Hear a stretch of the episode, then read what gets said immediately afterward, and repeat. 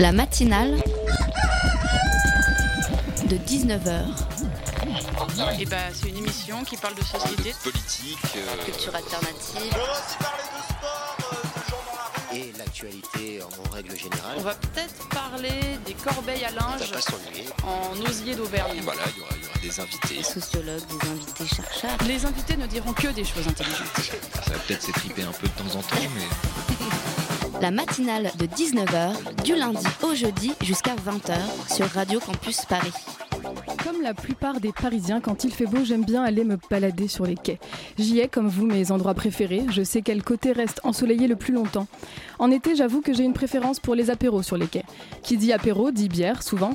Et qui dit bière dit aller aux toilettes aussi. Toilettes ou bosquet ou entre deux voitures, enfin tout ce qui fait l'affaire. En juin dernier, le soir de la fête de la musique, j'étais sur les quais de Jussieu. J'allais régulièrement faire pipi entre deux haies et je n'étais pas la seule puisqu'il y avait une queue d'environ 35 minutes pour aller aux toilettes publiques. La nuit est tombée et comme je continuais à aller pisser dans les espaces verts, j'ai croisé des groupes de policiers embusqués dans les bosquets qui attendaient que des gens viennent s'isoler pour pisser, pour les prendre sur le fait. Je peux vous dire que j'en ai vu des mecs et des filles argumenter pour essayer d'échapper aux 68 euros d'amende. Parce que oui, depuis le printemps dernier, la mairie de Paris a déclaré la guerre aux pipis sauvages. En plus de l'augmentation de cette amende qui était avant de 35 euros, la mairie de Paris a mis en place trois uri-trottoirs. Problème, ils ne sont que trois, ils sont situés en plein passage dans la rue et sont peu accessibles aux femmes. Je ne veux pas cracher dans la soupe, il y a des toilettes publiques dans Paris et je comprends ces problématiques d'urbanisme et d'écologie. Mais qu'est-ce qu'on fait alors? Est-ce qu'on reste chez nous pour se détendre quand il fait 30 degrés dehors? À ce rythme-là, mettre 15 copains dans un 12 mètres carrés, c'est plus un apéro, c'est vraiment un twister. On oblige les restaurateurs à nous ouvrir les portes de leurs toilettes? On continue à mobiliser des policiers pour traquer la moindre goutte d'urine versée sur le sol? Vous vous dites sûrement, les plaintes snobinardes de quelques parisiennes, ça suffit. Mais non, les toilettes publiques, les personnes sans domicile en ont besoin, tout comme celles et ceux qui font une profession dans laquelle ils n'ont pas de toilettes à disposition, du style les chauffeurs de taxi. Tout comme les milliers de banlieusards qui mettent en moyenne plus d'une heure à rentrer chez eux et ont parfois peut-être envie de pisser sur le chemin. Cette histoire de pipi sauvage n'est en rien un combat féministe ou superflu. C'est une demande basique pour que tous nous puissions continuer à occuper l'espace public, ouvertement, sans être obligés de consommer et sans payer d'amende que nous n'aurions de toutes les façons pas les moyens d'honorer. Et La matinale de 19h. Bonsoir à toutes, bonsoir à tous, bienvenue dans notre matinale de 19h. Quoique certains lui trouvent un aspect érotique ce soir, on ne parlera plus d'urine, mais bien de sexualité pendant une heure entière, et oui. Et pour commencer, on va parler de pornographie. Nous recevons Robin D'Angelo et Laurine Ortiz. Tous deux journalistes, ils sont partis en immersion dans l'industrie pornographique française et américaine et en ont tiré deux enquêtes. On en parle tout de suite en première partie. Puis c'est une sexologue que nous accueillerons dans la matinale, Valérie Mataran, pour en apprendre un peu plus sur le rôle que les sexologues peuvent jouer dans la sexualité des jeunes. Sans oublier deux dinosaures de notre équipe, ils travaillent dans le monde de la vidéo et elle gère l'émission érotique iconique de campus, Les Fesses à l'air. Et ça tombe bien, Pitoum et Dania viendront chroniquer quelques minutes ce soir pour votre plus grand plaisir. En attendant, place aux invités direction l'industrie pornographique. Et pour commencer, on écoute tout de suite Ovidie, ancienne actrice X, interviewée dans l'instant M de Sonia De Villers.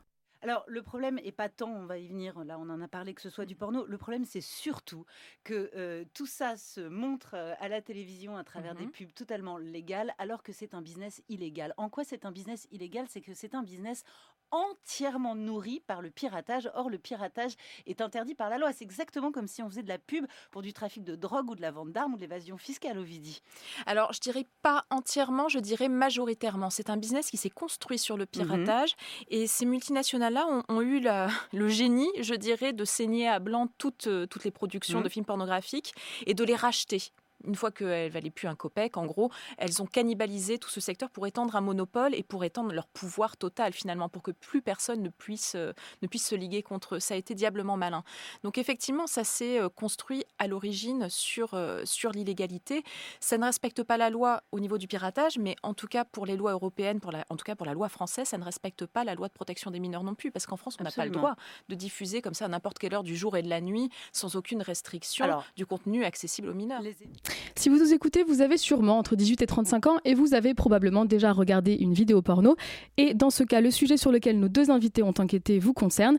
Laurine Ortiz, vous avez passé plusieurs mois dans la vallée du porno de Los Angeles et vous signez l'ouvrage Porn Valley. Bonsoir. Bonsoir.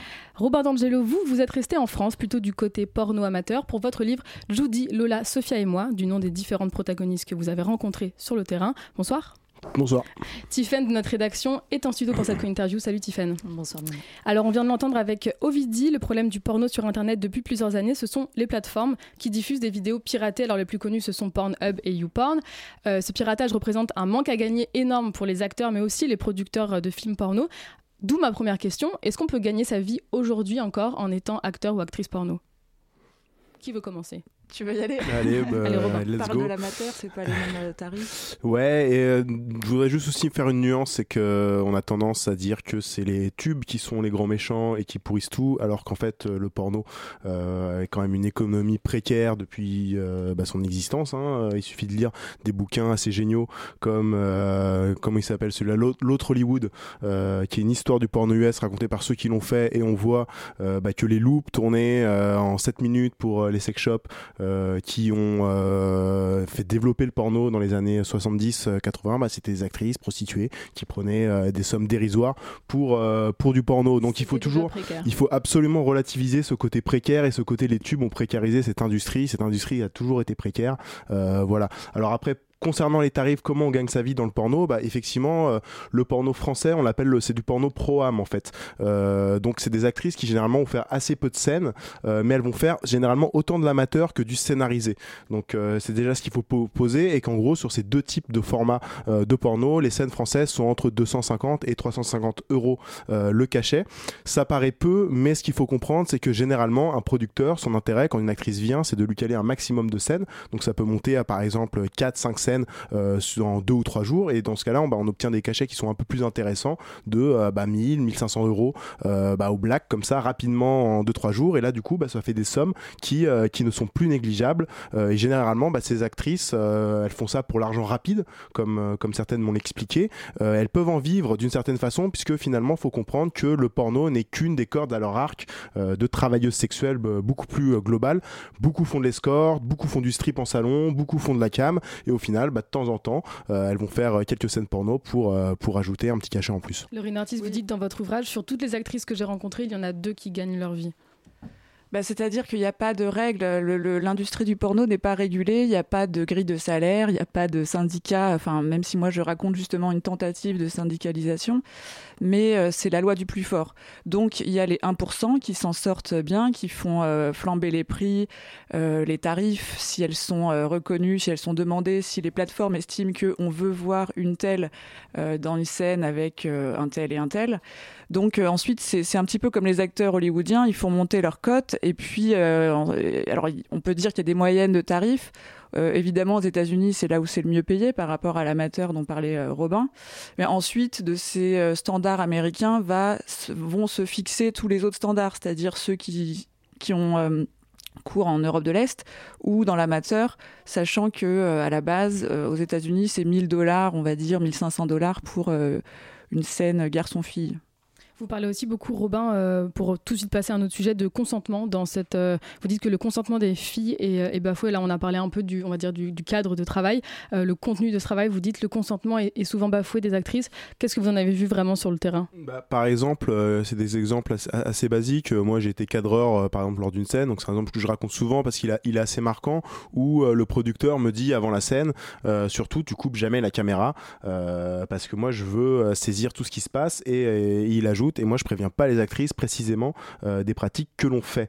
Euh, elle sait grosso modo ma scène, mais je lui dis pas ce que je vais faire parce que je veux avoir son, sa réaction. Ça passe ou ça casse. Et ça passe ou ça casse. Effectivement, la scène se déroule et euh, bah, le producteur se montre de plus en plus brutal avec elle des gifs, des gorges profondes assez brutales, il commence à lui cracher au visage, genre de choses, et à un moment, l'actrice qui vient de se refaire faire les seins est plaquée sur un canapé, et le producteur commence à, la- lui gifler les seins de façon assez brutale, et là, la fille explose en lui disant, alors c'est une, c'est une actrice euh, totalement professionnelle, hein, euh, qui fait euh, beaucoup de, beaucoup de scènes en, Europe de l'Est, et qui lui dit, you didn't tell me before, it's not brutal, brutal sex like this is not okay, it's not okay. Donc là, on voit vraiment comment un producteur peut imposer par, par la surprise une pratique sexuelle.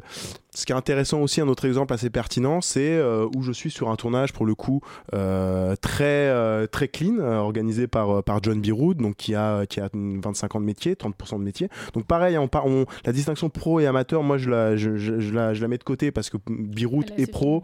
Là, on fait ça dans un, dans un contexte avec un photographe, avec un studio qui est, qui est très bien monté. Ok, l'actrice a peut-être 10 scènes, mais voilà, on est dans ce, dans, dans ce contexte. Et pareil, euh, une scène de sodomie qui lui est douloureuse et au final, elle dit, non plusieurs fois.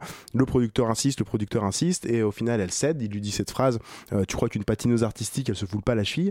Et en fait, cette phrase est très parlante. Ça, en fait, on comprend que finalement, la contrainte, la douleur physique fait partie bah, du pacte entre l'actrice et le producteur. Et après, quand je reparle avec cette actrice, elle me dit euh, non mais de toute façon moi je dis non c'est juste parce que le mec il avait une bite énorme et j'avais pas envie qu'il y aille comme un bourrin c'est pour qu'il comprenne que je peux quand même me faire respecter mais elle me dit mais au final je sais que je vais le faire un porno sans ça n'existe pas cet exemple est révélateur aussi parce qu'il montre que finalement les actrices n'ont pas le pouvoir de dire non c'est pas elles qui font les règles du jeu les dés sont un peu pipés à l'avance et de cette façon bah ouais ma cocotte t'avais dit qu'il y aurait une sodo avant la scène bah même si tu veux plus la faire sur le moment t'es un peu obligé de le faire euh, alors on va revenir sur ces histoires de consentement un peu après parce que je pense que c'est un sujet quand même qui est assez, euh, qui est assez lourd et qui fait un, qui, est un des, sujets majeurs dans, le porno.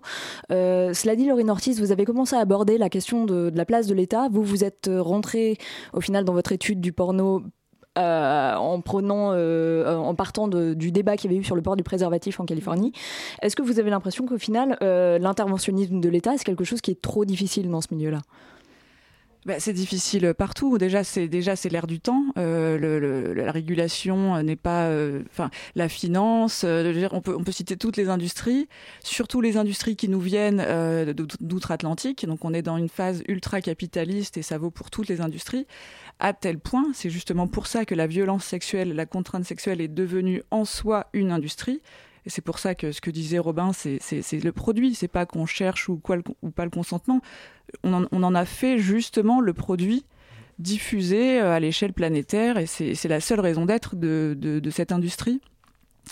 Euh, donc, euh, et puis, comme vous disiez, les élus ils n'ont pas envie de se coltiner des, pornographes. Enfin, c'est aussi des gens qui sont complètement marginalisés, qui viennent de classes populaires, qui ont souvent des problèmes euh, mentaux, qui ont des problèmes de drogue, qui ont des problèmes. Enfin, je ne veux pas les caricaturer. Hein. Moi, si je les ai suivis aussi longtemps, c'est parce qu'on s'attache. Je pense que Robin a dû traverser ça aussi. Surtout les plus les plus précarisés, on s'attache à eux. Mais euh, voilà, c'est des gens euh, dont la plupart, le commun des, des, mortels et de fait des élus, n'a pas envie de. Voilà, c'est pas des gens qu'on a, qu'on a envie de fréquenter. Pour, rebondir à ce que dit Laurine et qui est essentiel, c'est vraiment cette idée de vente du consentement.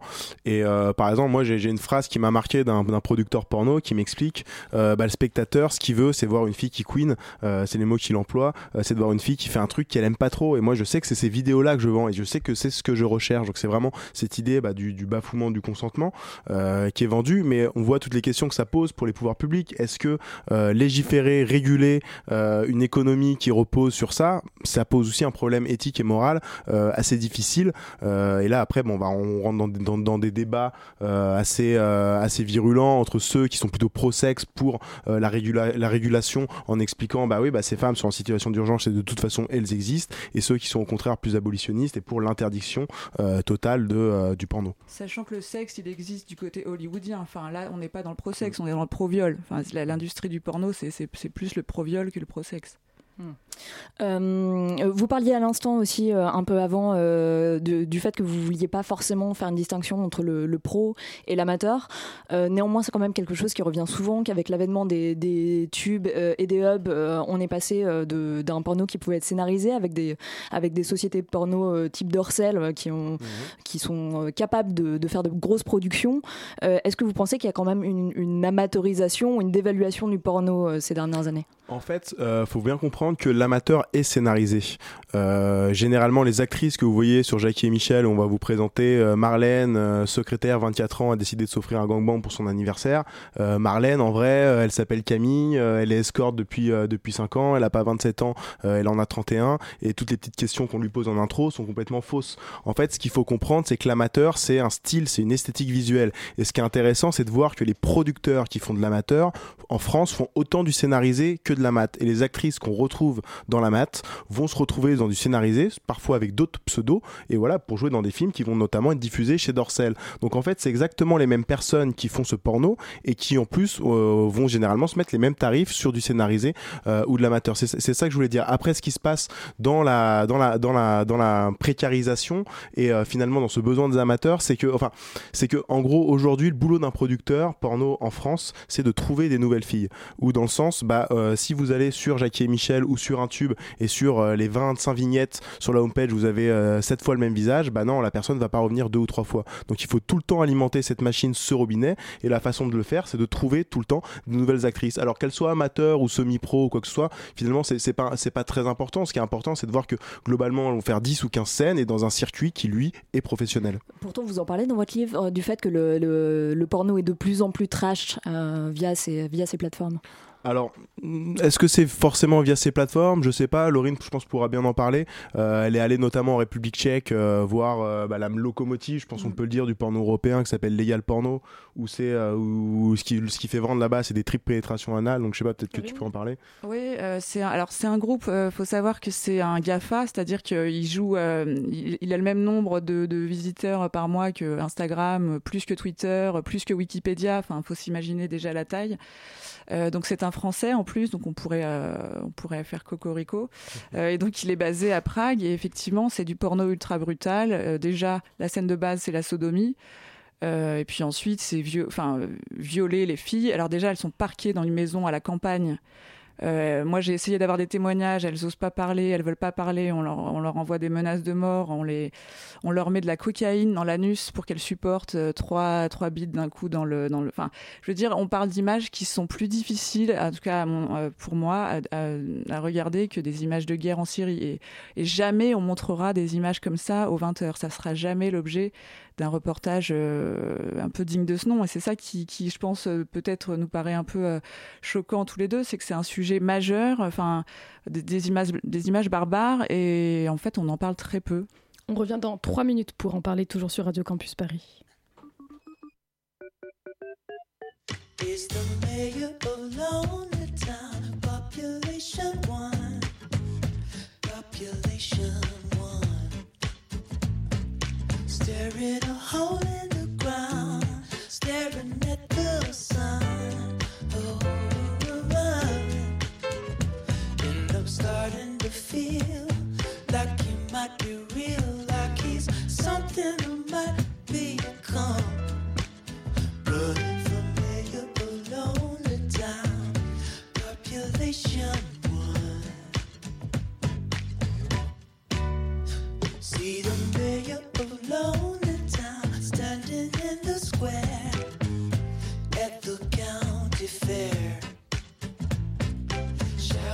his best a but there's no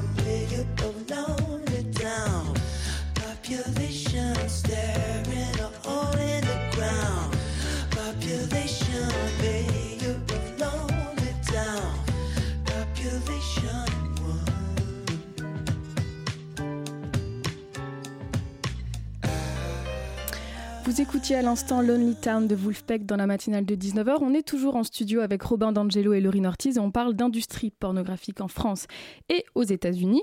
Robin, dans votre ouvrage, vous vous demandez pourquoi le mouvement MeToo s'est arrêté aux portes de l'industrie pornographique. Euh, Laurine, au contraire, dans votre livre, vous donnez quelques noms de personnes, d'acteurs porno ou de producteurs qui ont été dénoncés. Quelle est la situation aujourd'hui? Est-ce que ça a changé ou est-ce que le mouvement MeToo est toujours aux portes de l'industrie pornographique? Bah, pour ce qui est de la France, euh, il il y a eu pas grand chose, il y a même, rien du tout. Enfin, la, seule personne qui a un petit peu euh, médiatisé euh, des histoires d'abus liées au porno, c'est Nikita Bellucci, mais encore, elle l'a fait pour dénoncer le cyberharcèlement, le slut shaming dans Télévictime, mais pas pour euh, dénoncer le fonctionnement de l'industrie en lui-même ou de problèmes qui peuvent arriver euh, dans cette industrie. Alors, bah, pourquoi euh, Il y, a- eu un article du Monde il y a pas longtemps qui disait euh, les travailleurs sexuels exclus euh, du mouvement MeToo, mais en fait, je pense que ce, ce genre de phrase elle, pose pas la question de la bonne façon. On n'exclut personne de MeToo. MeToo, c'est juste un, hashtag dont des femmes vont se saisir pour dénoncer euh, des abus. Et, ce qu'on constate plutôt, c'est que les actrices ne se saisissent pas euh, bah, du hashtag MeToo et tout simplement, elles ne voient pas vraiment euh, où est le problème parfois dans, euh, dans le fonctionnement de leur industrie. Et c'est euh, assez compréhensible puisque bah, elles monétisent finalement la contrainte. Euh, pour revenir à l'exemple que je donnais tout à l'heure où l'actrice bah, se retrouve abusée sur un plateau par un producteur qui lui impose des, des, des pratiques, elle va pas partir en claquant la porte, en insultant le mec, en mettant hashtag MeToo et en disant tournez pas avec ce gars. Elle va juste dire ok, mais brutal sex is more money. Et au final, elle lui donne plus d'argent et c'est comme ça que l'affaire se règle. L'actrice est presque content en repartant parce qu'elle a eu euh, 100 euros de plus. Donc euh, bah, on comprend totalement. Voilà, elle a pas intérêt à dénoncer. Moi, ce qui se passe en ce moment là, c'est qu'il y a une, actrice, il y a une actrice qui a dénoncé un producteur sur Twitter pour euh, bah, une histoire de viol sur un tournage. Euh, elle a retiré son tweet euh, deux heures après, euh, et du coup, moi, je l'ai, je l'ai appelé sur WhatsApp en essayant de lui demander, mais vas-y, témoigne, témoigne, témoigne. Ça fait six mois que j'essaie de la faire témoigner, et l'actrice me dit non, mais je peux, c'est pas possible. Tous mes tournages vont, sont, sont arrêtés en Europe, et heureusement pour le moment aux États-Unis, c'est cool, mais euh, mais en Europe, voilà, si tu parles, tu peux pas continuer à tourner. Donc, il y a toutes Oui, ces questions qui font que c'est très difficile. C'est vraiment une question de rapport de force, cette histoire de MeToo. Il faut s'imaginer que si des filles aussi, euh, entre guillemets, puissantes et riches que des Gwyneth Paltrow ont mis autant de temps à réussir à se faire entendre ou à intéresser les médias, parce que ça fait des, ça fait des années et des années qu'on essaye de, dire ces choses-là, mais les médias sont, un peu responsables aussi du silence euh, qui, a lieu. Donc c'est très bien qu'on puisse en parler avec vous. Euh, donc voilà, donc imaginez si du côté d'Hollywood c'est déjà compliqué, les filles du porno qui, sont dans un rapport de force totalement défavorable, elles n'ont aucun pouvoir de, parler. Comme je vous disais, euh, à Prague, on, on achète leur silence après les avoir violentées au dernier degré. On les menace. Enfin, elles sont, elles ont vraiment. euh, alors, MeToo, ça les a un petit peu aidées justement à s'exprimer, comme euh, comme vient de le dire euh, Robin, sur les réseaux sociaux. On en entend de temps en temps une qui dit là sur ce tournage, ça s'est mal passé. Effectivement, il y, a des, il y a des accusations assez nombreuses contre un Français qui est à Budapest, qui s'appelle Pierre Woodman, par exemple, mais elles n'osent pas trop. Euh, Elles sont trop précaires pour pouvoir s'exprimer. Est-ce qu'il n'y a pas une question de durée de vie aussi au final? Parce qu'il y a un chiffre qui revient dans vos deux livres, dans la bouche de deux producteurs différents, qui est qu'une actrice, c'est six mois, tandis qu'un un acteur, c'est 15 ans de carrière. Bah alors il y a ça, euh, c'est tout à fait. Déjà quand on dure deux mois, enfin six mois en moyenne, mais c'est difficile hein, les moyennes, les statistiques dans l'industrie du porno. euh, euh, effectivement, elles durent de moins en moins de temps et elles, ce qu'elles espèrent, c'est gagner un max d'argent le temps qu'elles y sont, parce que c'est quand même la seule raison pour laquelle on accepte ce genre de pratique. C'est bien pour ça que c'est le seul métier entre guillemets où elles sont mieux payées que les hommes. Mais voilà. Quelque chose qui m'a qui m'a choqué pendant mes lectures, là on va on va changer un petit peu d'angle, c'est le peu de place qui est accordé à la création artistique entre guillemets dans, dans l'industrie pornographique aujourd'hui. Euh, les cadrages, euh, enfin le, le montage est, est toujours le même. Est-ce que bien sûr, j'imagine que c'est la réalité économique qui fait qu'on n'a plus de place, qu'on donne plus de place à la création artistique. Comment vous l'avez vu vous cette euh, cette place de, de la création dans le porno aujourd'hui? Bah, moi, j'ai quand même vu un Français, encore une fois, il y a beaucoup de Français, hein, c'est ce qui m'intrigue dans, dans, mon livre aussi. Euh, Il y a beaucoup de gens d'issus de pays catholiques, en fait, euh, et, de culture juive. Enfin, c'est un peu les. Euh, donc il y a un Français qui, qui a le vent en poupe à Hollywood et qui est en train de refaire du porno assez esthétisant. Alors avec tous les codes de la violence aujourd'hui, hein, il revient pas en arrière là-dessus, mais c'est esthétisant, donc c'est de la violence esthétisée. Euh, lui, il défend euh, justement son gros credo, c'est de dire euh, c'est de l'art, on fait de l'art, mes actrices sont des, artistes. c'est un discours qui peut aussi être dangereux parce que faire passer cette violence, enfin esthétiser la, violence, mais bon, il a, il, a, il a beaucoup de succès. On a, on a des, des alternatifs aussi qui sont un peu en train de monter, type euh, Erika Lust, euh, aussi quand elle, quand elle réalise, Fort Chambers. Est-ce que c'est des modèles qui marchent ou est-ce que c'est vraiment marginal? Alors, je pense que c'est des modèles qui marchent. C'est, euh, En fait, ce qu'il faut comprendre, c'est qu'aujourd'hui, euh, un site internet porno, pour le faire fonctionner, finalement, il y a besoin de quoi? De 2000 abonnés, quelque chose comme ça? C'est des abonnements qui coûtent à peu près 30 euros par mois. Donc, bah, il y a, y a- y a besoin d'un petit noyau, en fait, c'est euh, par rapport au nombre de spectateurs euh, euh, glo- global. Donc, bah, finalement, sur la niche du porno alternatif qui va intéresser pas mal de monde, et quand on a une image de marque comme celle d'Eric Lust qui est quasiment mondiale, bah, ça marche économiquement et, et, du coup, ça peut valoriser d'autres modèles. Donc effectivement, pour revenir à ce qu'on disait sur la création, euh, bah, la création, on va peut-être la trouver dans, euh, dans ces pornos alternatifs, mais dans le porno mainstream, euh, qui a un objectif pas militant et juste un objectif masturbatoire et encore moins un objectif artistique, évidemment, il n'y a pas de création, mais c'est pas ce qu'on lui demande à ce porno-là. Oui, c'est la- c'est l'arbre qui cache la forêt, Erika Lust. Ça, veut dire qu'on est dans une impasse euh, sur, sur la pornographie, parce qu'au final, il y aura toujours des, consommateurs de pornographie. On a une, une pornographie qui est demandée. Vous-même, vous introduisez votre livre en disant que vous êtes un consommateur. Les gens consomment toujours. En fait, ce qui est intéressant, c'est que euh, bah, la pornographie en soi n'est pas vraiment le problème. La, la- pornographie, elle n'est pas séparée du reste de la société. La pornographie, elle ne fait que mettre en fantasme euh, nos relations hommes-femmes, en tout cas celles hétérosexuelles, dans la vie de tous les jours. Les, ces relations hommes-femmes sont déséquilibrées, sont inégales euh, et euh, sont faites dans un rapport à une hiérarchie de la sexualité totalement différente. Bah, on va le retrouver dans le porno. Donc, bah, rien n'est amené à changer tant que le reste de la société n'aura pas, euh, n'aura pas évolué sur ces questions-là. Et à ce moment-là, on aura un autre porno qui ressemblera à une société peut-être plus égalitaire. Mais. Moi, je pense pas que le porno soit inéluctable. Enfin, c'est quand même, ça correspond à une, ère moderne du, spectacle et du divertissement, et où on peut tout, voilà, mettre en divertissement. Et d'ailleurs, le- la pornographie ça s'appelle du divertissement pour adultes officiellement. Euh, alors c'est sûr que c'est là, euh, ça va être compliqué euh, de, faire quelque chose, voire impossible, mais rien n'est inéluctable. Enfin moi, ce discours où de toute façon, ça rend les gens passifs et, on, et impuissants. On se dit bon bah de toute façon on peut rien y faire, donc euh, laissons-les faire. Non, faut, faut aussi un petit peu résister. Enfin, c'est comme, c'est comme voilà le capitalisme en général. Peut-être que c'est inéluctable, mais on peut peut-être aussi se dire que qu'on peut passer à autre chose, quoi. Ce qui était, aussi touchant aussi d'une certaine manière dans vos livres, c'est qu'à certains moments, on sent quand même que c'est un milieu qui est conscient de lui-même. Euh, vous parliez euh, notamment, euh, Robin, de, de, Vous avez un dialogue entre un acteur noir et euh, un producteur où ils sont en train de- d'analyser la position de l'homme noir dans le cinéma porno. Ils en sont parfaitement conscients. Est-ce qu'il y a quelque chose de, de vraiment schizophrène dans ce milieu? Par rapport au personnage dont vous parlez, oui, on pourrait peut-être le voir comme ça. C'est un producteur qui est antifa, euh, tatoué avec des, euh, le drapeau d'un sur le front. Euh, donc voilà, il est vraiment euh, bah, de gauche. Mais euh, bah, ce qu'il dit, oui, cette schizophrénie, bah, c'est finalement, c'est qu'il veut faire plaisir aux spectateurs. Ce qui m'explique, c'est que moi j'ai démarré en faisant de l'alporn avec du bi, des meufs à crête et des punks. Ça marchait pas. Maintenant, je fais de l'interracial parce que c'est ce que demande le spectateur. Et on en revient toujours à cette idée de miroir que joue la pornographie. Dans notre société, euh, bah, les hommes noirs sont stigmatisés, euh, comme euh, bah, on va dire des racailles par exemple. Et ben, le porno va érotiser ce rapport de domination et le traduire en fantasme via l'interracial. Voilà. C'est c'est le sujet tabou par excellence parce que qui c'est qui est dominé dans l'interracial? Enfin, qui c'est le cliché raciste Il est, en- il est contre qui? Contre les Enfin, femmes, bien sûr. Voilà, ce que je veux dire, c'est que l'interracial, c'est là où le porno réalise le racisme total, c'est-à-dire à double sens et en même temps. Le racisme contre les blacks parce qu'ils sont, utilisés parce qu'ils salissent la femme. Donc un, homme noir, c'est encore mieux que juste un, viol euh, comme ça à l'arraché parce qu'il salit. Donc ça, c'est le discours du porno. Hein, il salit encore plus la femme. euh, qui donc est payée plus. Enfin, une fille, une actrice blanche, elle, euh, est payée plus pour coucher avec un noir qu'avec un blanc. Donc, faut s'imaginer ce que ça veut dire tout ça. Et donc, c'est raciste par rapport à la fille blanche. Il faut aussi se rendre compte que toutes les actrices porno sont des filles blanches. La, petite occidentale de 18 ans qui va euh, se faire démonter par quatre blacks, voilà ce que, ce que réalise le porno. Et ça, ça a des conséquences parce que la, la- la jeune blanche occidentale désignée comme proie sexuelle pour le monde entier, ça a des conséquences concrètes.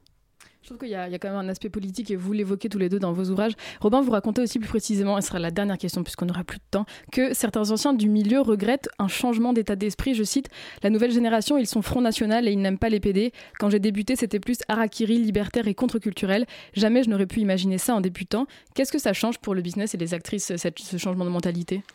Alors ça c'est John Birout qui dit ça. Euh, je, en fait moi ce changement de mentalité, je, je, je- je rapporte ce qu'il dit, mais je suis pas forcément euh, d'accord. Moi ça m'a vraiment étonné avant d'entrer dans le porno.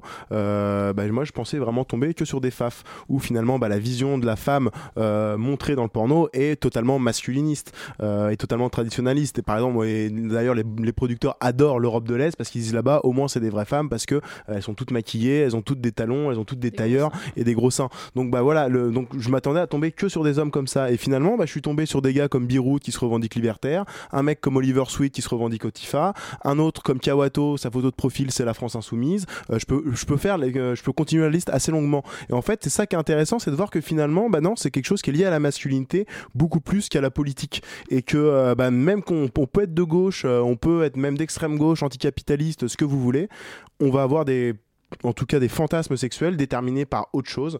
Euh, et c'est ça qui est assez flippant en fait. Et même moi c'est ça où c'est intéressant de me mettre en perspective là-dessus c'est que bah, malgré tout bah, je continue parfois euh, occasionnellement à regarder bah, le même porno. Et euh, même malgré le fait que je sois tout ça parce que bah, on est construit euh, bah, d'une certaine façon et euh, c'est très difficile à déconstruire Très difficile à déconstruire.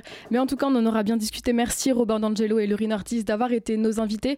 Vos deux enquêtes sont disponibles respectivement aux éditions Goutte d'Or pour Judy, Lola, Sophia et moi et aux éditions Premier Parallèle pour Porn Valley. Auditeurs et auditrices, vous connaissez maintenant les coulisses de Pornhub en quelque sorte.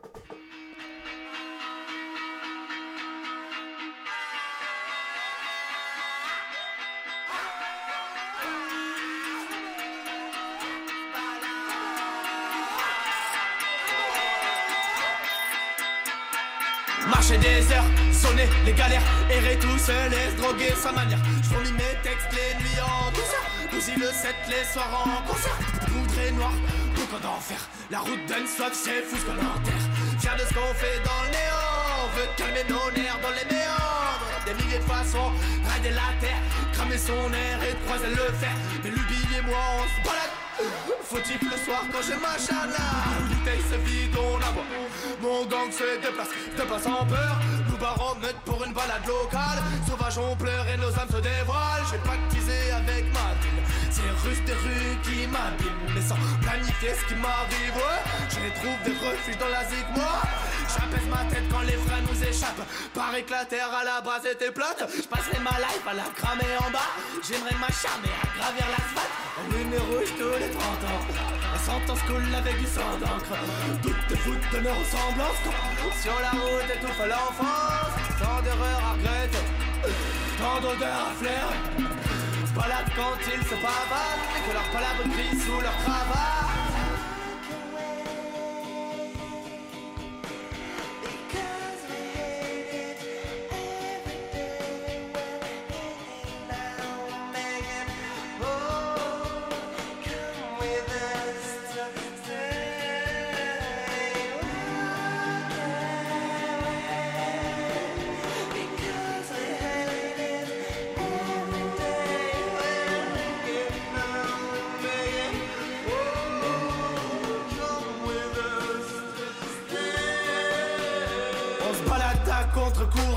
contre-courant, prend du panard dans l'indépendance. Je vois la force de frappe chef Metsuko.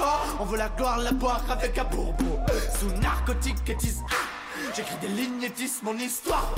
On foutra le camp quand ça marchera. Puis on prendra le temps de faire un massacre. Dès la naissance, t'as ton ticket pour la mort. Alors on dépasse les bornes, on est tripant des prods. On démarre en transe en évitant les marques au sol. Fou, on tourne en rond et s'excite sous des vents forts.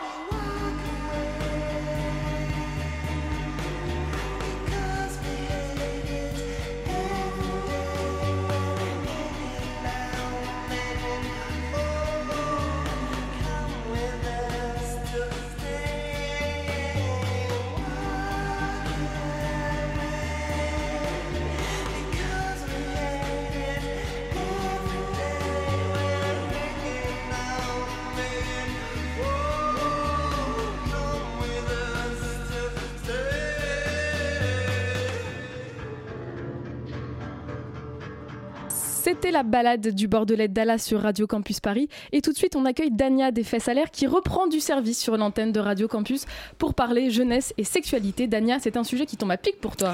Et oui, Nina, ce sujet tombe effectivement à pic puisque ce week-end, j'ai fait un petit tour au salon de la littérature érotique.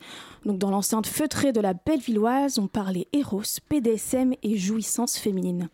Robin D'Angelo, encore lui, Brigitte Lahaye, hmm, encore elle, Céline Tran, alias Katsumi ou Adeline Fleury, de nombreux auteurs étaient présents. Beaucoup de lecteurs également venus assister aux nombreuses conférences. D'ailleurs, l'une d'entre elles avait pour intitulé Comment parler de sexe lorsqu'on est jeune Effectivement, c'est une très bonne question, ça. Comment parler de sexe lorsqu'on est jeune? Et puis, par extension, quel rapport ont les jeunes à leur euh, propre sexualité?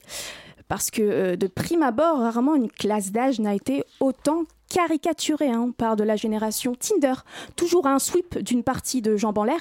Euh, aussi les digital natives, lobotomisées par l'industrie du porno, on vient d'en parler, et éduquées sexuellement par les stars du X, ou bien même les enfants de l'an 2000, victimes pêle-mêle du délitement des valeurs familiales, de la mondialisation et de la fameuse social-démocratie.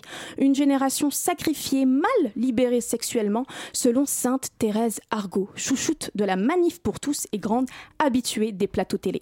Je veux bien d'accord, mais on n'arrive toujours pas à savoir quel rapport entretiennent les jeunes à la sexualité. Eh bien Nina, comment pourrais-je te répondre si même les 23 premières pages de mon moteur de recherche, si promptes d'habitude à m'éclairer illico presto sur tout et n'importe quoi, n'arrivent pas à trancher? Moult infos et études aux résultats contradictoires s'accumulent pour décrire la sexualité de nos congénères.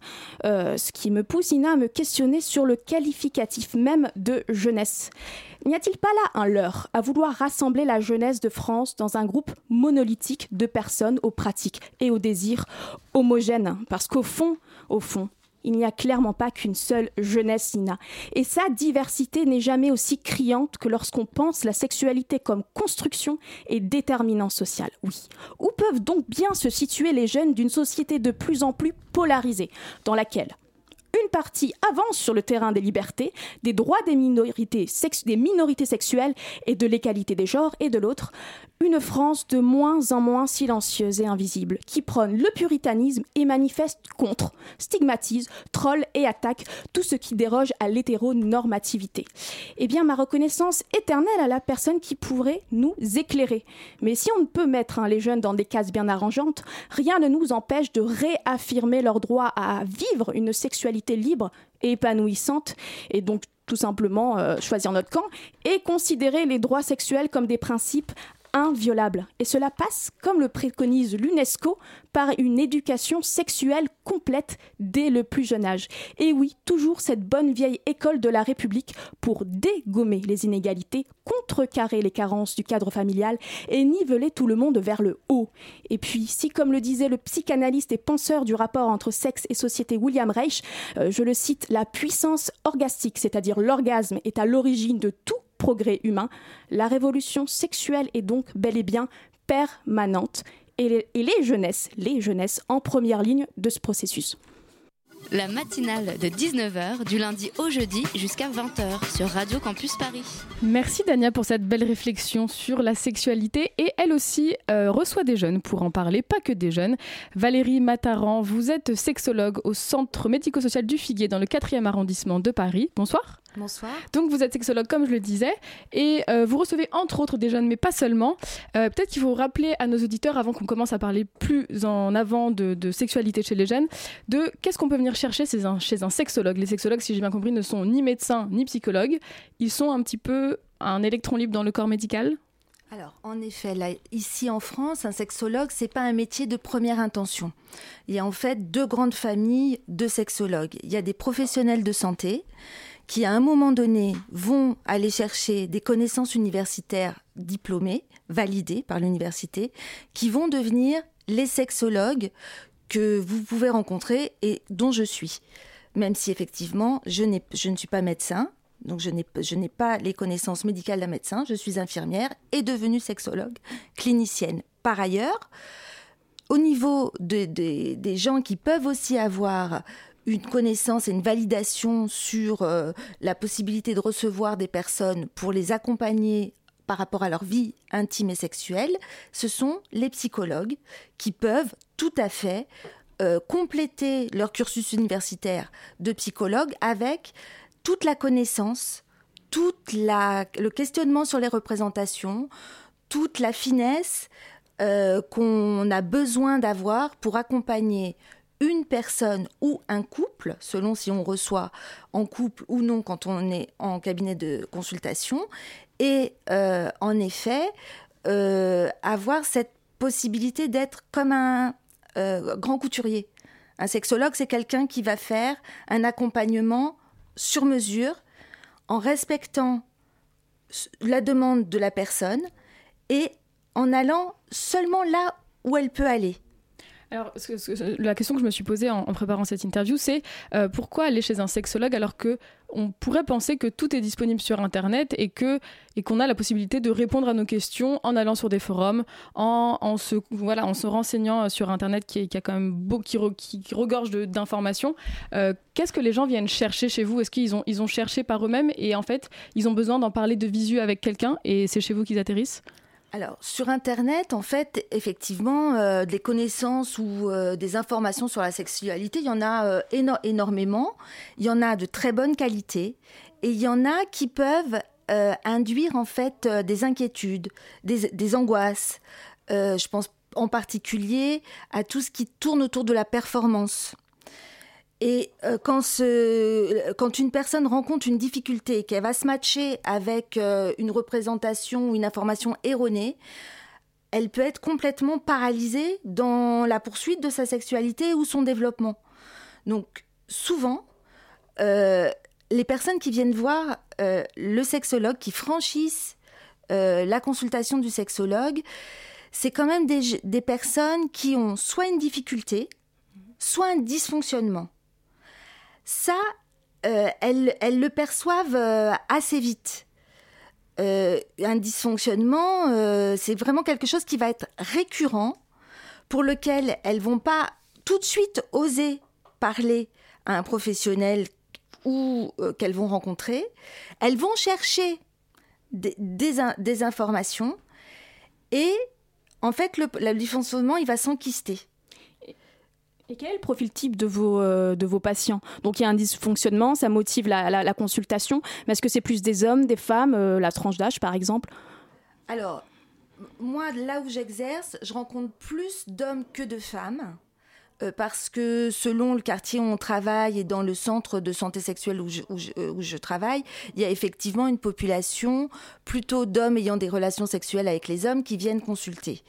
La question majeure, surtout, euh, on, a un petit peu évoqué ça tout à l'heure avec la présentation euh, que vous avez faite, euh, c'est la question du choc des cultures, du choc de l'éducation, et c'est une question autour de la normalité. C'est-à-dire des personnes qui sont en qui ont France une qui- ont une orientation sexuelle homosexuelle et qui, alors qu'ils arrivent de pays où l'homosexualité les me- menace leur vie, ils sont confrontés à notre euh, mode de vie libre, à, au respect qu'on essaye euh, de, de, de mettre en œuvre les uns et les autres pour qu'effectivement la, la, la sexualité, ça soit vraiment un espace de liberté. Et euh, en effet, euh, la question de la normalité qui n'existe pas hein, en sexualité, la question de la normalité n'existe pas. Mais eux, ils sont confrontés. Il m'est arrivé ceci quand j'étais dans mon pays d'origine, et euh, depuis, je n'aime que les hommes. Est-ce que c'est normal? Est-ce que c'est normal?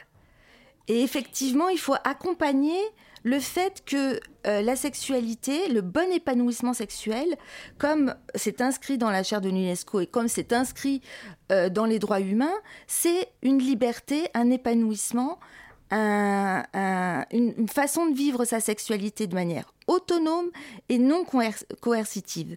Et ça, c'est à travers vos études que vous avez eu les clés pour répondre à ce- ces personnes-là, ou vous avez appris sur le terrain, ou euh, vous avez fait des études par rapport à tout ce qui est transculturalité, migration, etc. Parce que c'est quand même Alors complexe. j'allais dire c'est un peu un cocktail des deux.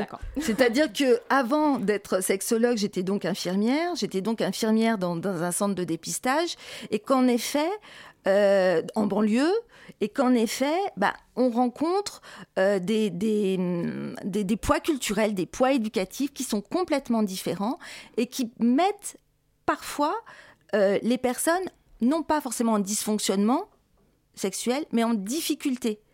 On m'a toujours dit que telle pratique n'était pas acceptée, et pourtant je l'ai fait, et pourtant j'aime ça.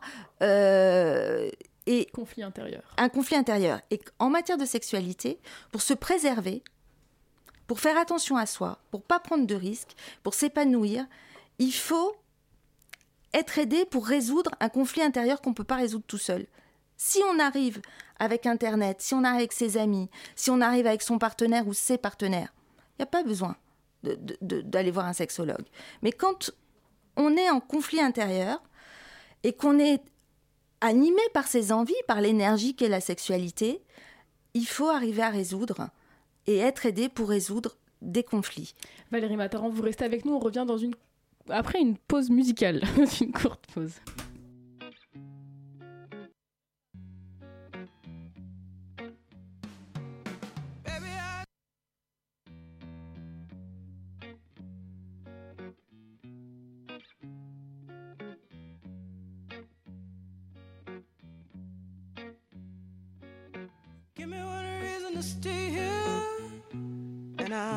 Right back around. Give me one reason to stay here, and I'll turn right back around. Said I don't wanna leave you lonely. You gotta make me change my mind.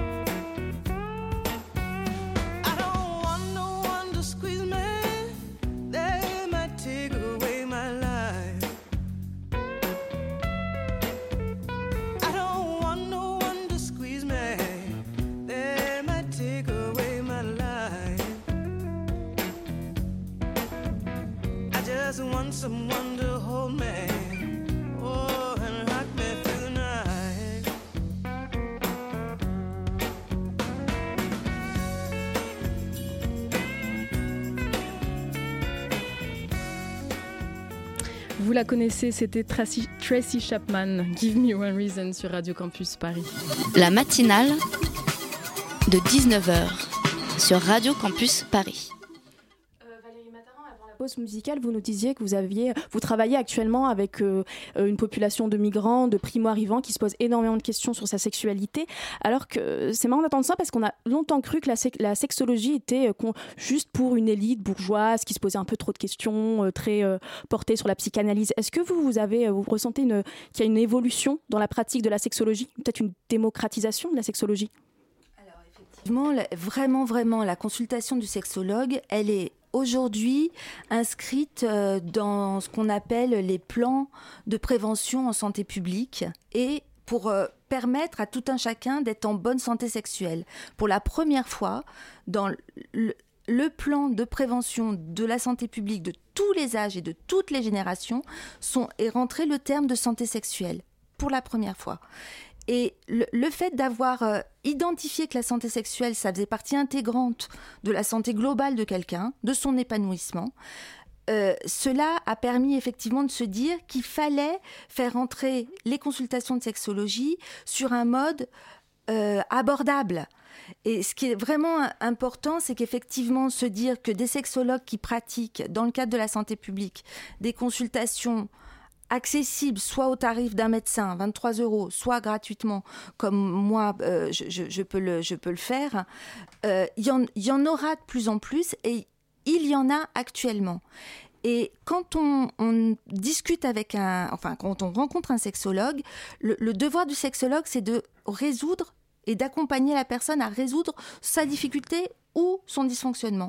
Donc on part jamais pour des années. Il a le devoir d'être euh, de- vraiment d'être efficace et c'est ce- des, des thérapies qu'on place dans le cadre des thérapies brèves. Est-ce qu'on peut par exemple venir consulter un sexologue une seule fois? Absolument. Moi, Et- j'ai des personnes qui viennent me voir une fois, qui ont besoin de ce qu'on appelle une réassurance, qui repartent. Ça fait plusieurs années que, que vous exercez. Est-ce que vous avez aussi observé une évolution dans les comportements ou les préoccupations que les jeunes, notamment, euh, ont et viennent, euh, sur lesquels ils viennent vous, vous consulter? Alors, y, il y a une des problématiques euh, qui, pose un peu question, qui fait peut-être un peu le lien avec le débat euh, euh, avant celui-ci, c'est qu'on rencontre des, problèmes de troubles du désir chez les jeunes.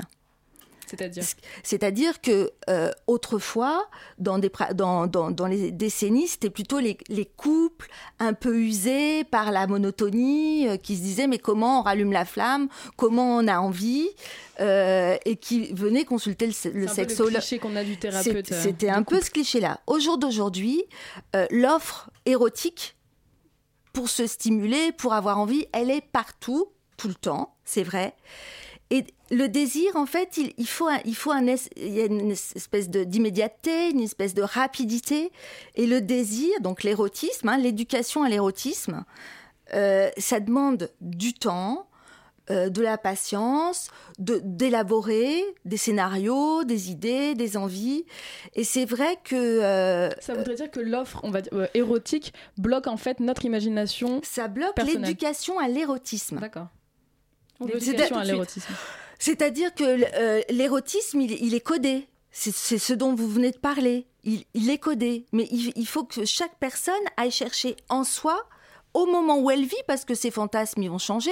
Et l'éducation à l'érotisme, ça concerne aussi bien les filles que les garçons. Et il faut aussi que les filles s'autorisent à avoir des pensées érotiques pour euh, euh, ne pas être dans une reproduction On peut en parler justement des, des- des- de la différence entre des femmes et des hommes. Vous avez dit que vous receviez beaucoup d'hommes, mais j'imagine que vous avez quand même déjà reçu des femmes.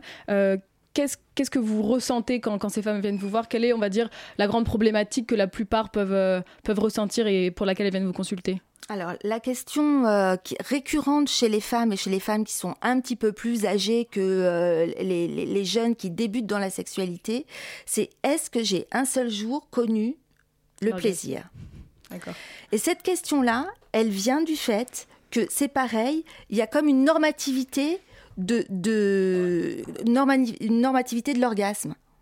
Et donc, euh, c'est important de déconstruire hein, et de, de, de- d'aller remettre des mots sur les sensations qu'elles ont pu éprouver en disant qu'effectivement, euh, quand on n'a pas hurlé à la mort, qu'on ne s'est pas euh, évanoui euh, euh, et euh, pâmé euh, pendant des heures, peut-être quand même que euh, la sensation de bien-être qu'on a ressentie ou l'énergie folle, c'était peut-être le moment du plaisir et que c'est ça qu'il faut aller rechercher.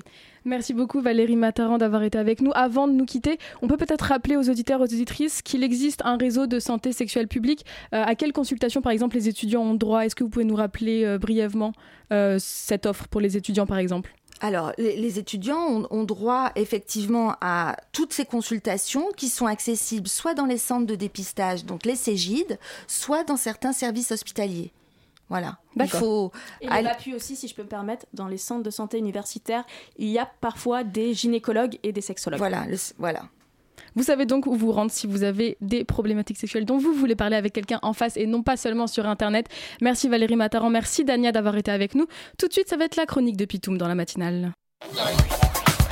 La matinale de 19h, le magazine de Radio Campus Paris.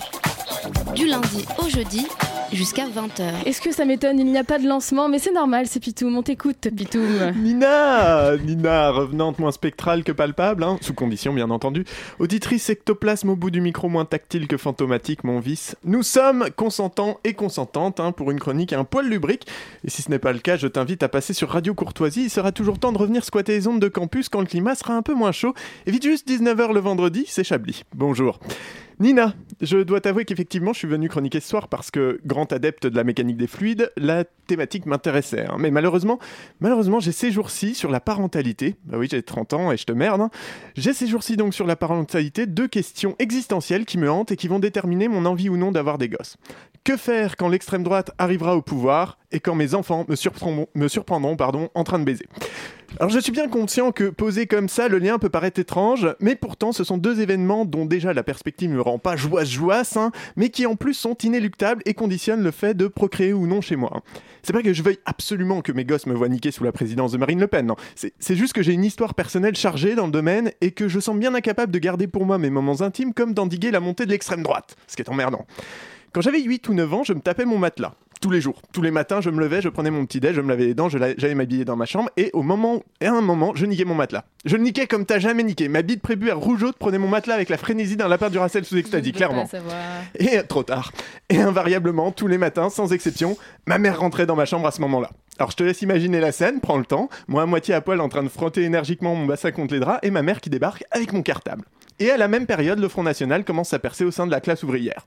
En 2002, j'avais un ordinateur dans ma chambre, avec un beau bureau, un bel écran, euh, et une disquette filée par un pote au collège avec des photos sales m'amène, t'imagines pas. Du porno bien trash en mode patchwork, hein, composition ma foi assez travaillée, de pipes, de masturbation, de vulve béante, poilue ou non, en gros plan, avec la diversité, des origines multiples, un peu duro parce qu'il faut pas mourir con.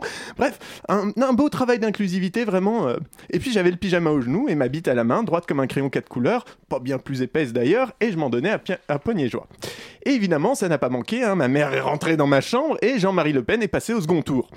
À ce moment-là, le cul à l'air, la main sur ton érection prépubère et l'écran qui ressemble à un moodboard pour le prochain film de Catherine Breillat, tu as un choix à faire. Et tel un électeur de gauche en ce 21 avril 2002, ce choix-là t'as pas été préparé pour.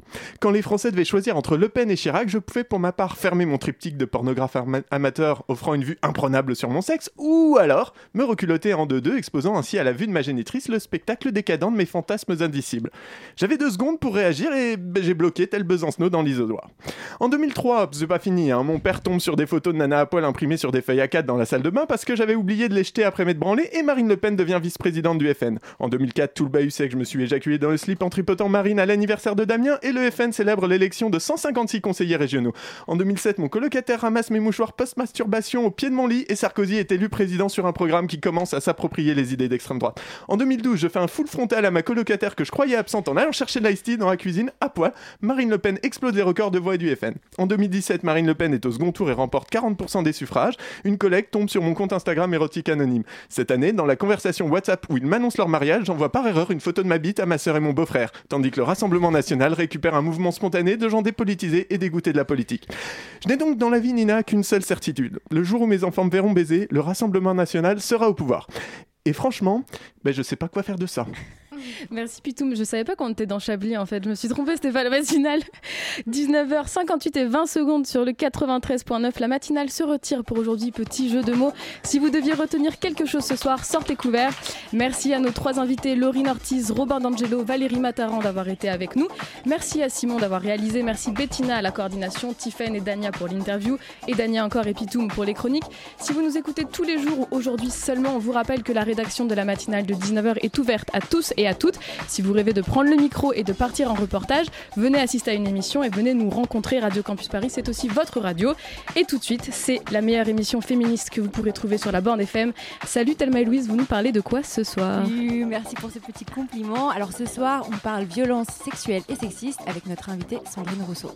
Et bien, on vous souhaite une très bonne émission. Restez sur les ondes du 93.9 pour ma part. À la prochaine et merci encore à toute l'équipe de ce soir.